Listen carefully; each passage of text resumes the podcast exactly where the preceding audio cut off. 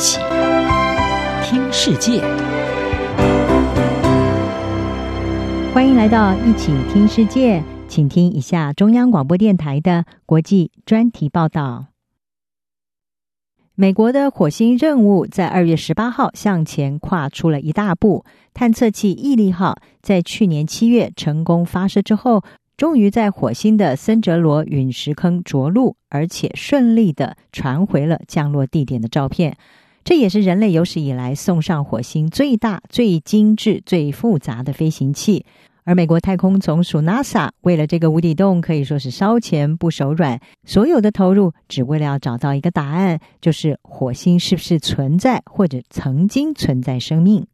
科学家们相信，毅力号这次选择降落的地点，这个巨大的陨石坑，在大约三十五亿年前是河流注入湖泊的一个地点，它也是一个水源汇集的沉积三角洲。NASA 的科学家威里福特他就说，有强烈的证据表明，在遥远的过去，火星是能够为生命提供支撑的，而这也是这一次毅力号的任务，就是要确定火星是不是真的存在过生命。肩负重任的毅力号会从夏天开始钻取第一个样本，并且依据科学家所量身定制的路线，忠实的展开火星之旅。它首先会横渡这个三角洲，然后穿越古老的湖岸，最后抵达这一块陨石坑的边缘。在这趟实验之旅当中，毅力号它有一个小帮手，是一个火星直升机，叫创新号，也非常的重要。说它是直升机，其实呢，它更像是一架迷你无人机。身体超轻盈，旋转叶片的速度更是快到不行。这是因为要在大气密度只有地球百分之一的火星上飞行，创新号它必须要瘦到像纸片人一样，一点八公斤的体重还不及一位新生婴儿。而大型的旋转叶片速度要比地球上快了大约五倍，达到每分钟两千四百转。创新号的成功与否，将会为人类探索其他星球的方式带来革命性的进化。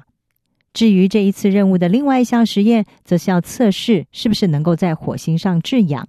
一个称为“火星氧气就地资源利用实验仪”，它是一套能够把火星上面以二氧化碳为主的大气层转化成为氧气的仪器，将会利用电解作用的程序，每个小时产生十克的氧。目的就是要让人类最终可以不需要自己带着氧气，而这对火箭燃料以至于人类的呼吸都非常的重要。事实上，毅力号已经是自一九九七年以来第五个登陆火星的探测器，而且全部都是来自美国。不过，中国的脚步也紧追在后。中国的天问一号探测器是在十一号的时候进入了火星的轨道，顺利的话，五月就会在这一颗红色星球着陆。不止美国跟中国，阿拉伯联合大公国，它的火星探测器希望号也已经在二月九号抵达火星，成功的进入轨道了。那么这也是阿联发展太空战力，并且降低对石油依赖的行动之一。事实上，在地球因为疫情灾难而落寞沉寂的二零二零年，通往火星的苍穹宇宙却是异常的活跃。毅力号。天问一号以及希望号都利用每二十六个月一度的火星探测季展开行动，因为这段时间是地球和火星距离最近、发射火星探测器需要的燃料最少的时候。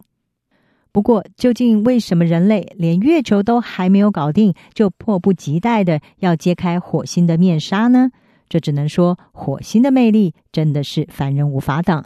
因为这一颗有红色氧化铁的火山灰覆盖在表面，而呈现出橘红色阴影的火星，它其实有着接近地球的环境条件，也就是它的大气层和季节变化，同样是太阳系内的类地行星，也为人类提供了一个移民太空的想象舞台。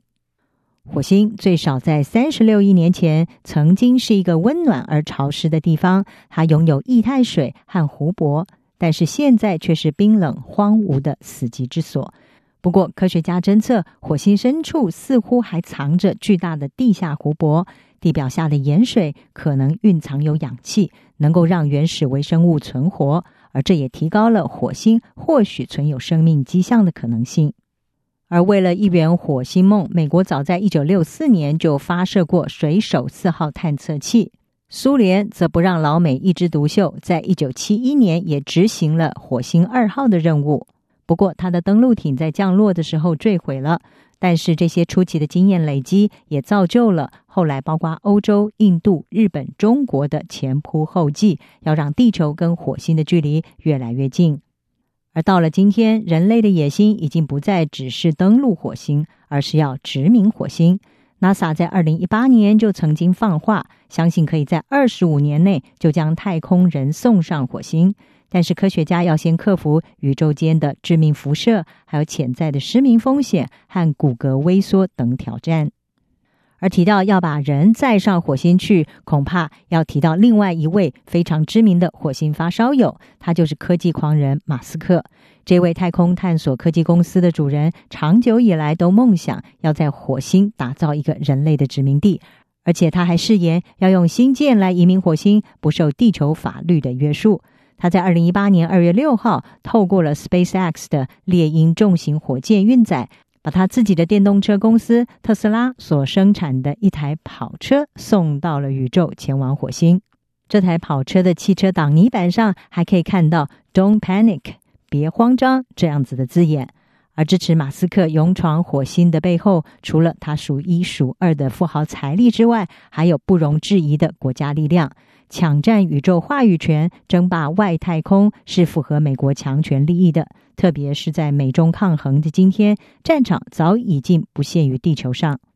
事实上，在美国前总统川普任内，太空部队、太空司令部也相继成立，就是要为美中太空对抗来加码。中国近年来也毫不掩饰要称霸太空的意图。去年六月，完成了北斗导航系统的部署，也成为美国 GPS 系统的竞争对手。不但架设了能够攻击卫星的地面镭射，还演练要切断五角大厦跟卫星联系的网络攻击。自从中国在二零零三年发射了载人太空船神舟五号，成为继前苏联跟美国之后第三个以自家火箭再送人类进入太空的国家之后，第二回合的太空争霸赛早就已经拉开了序幕。中国的长征火箭在去年十一月成功的搭载嫦娥五号升空，也启动了探月工程三部曲的最后阶段，距离二零二二年设立中国太空站的目标也迈进了一大步。美国政府除了支持太空企业家之外，也寻求提升进攻优势，来阻挡中国的野心。新上任的五角大厦国防部长奥斯汀，他就曾经明示，美方要在以太空为基础的平台进行新投资，将太空设定为作战领域。奥斯汀他说，新时代充满了挑战，而中国已经构成了步步紧逼的威胁，也凸显出改善美国太空作战能力的重要性。而这一次，毅力号能够成功的上火星，展开探索生命遗迹之旅，是天体生物学家数十年来一直梦想要执行的任务。毕竟，不只是世界强权想要在宇宙争千秋，人类短短数十载的寿命，也对苍穹星空是兴趣浓浓，好奇着要探索未知的外星生命。从一九七九年雷利·史考特的惊悚科幻电影《异形》，到史蒂芬·史匹柏他在一九八二年的《E.T.》，这些对外星生命的各种想象，将会一直支持着人类勇敢的踏上那未知之境。以上专题由吴宁康撰稿，还青青播报，谢谢您的收听。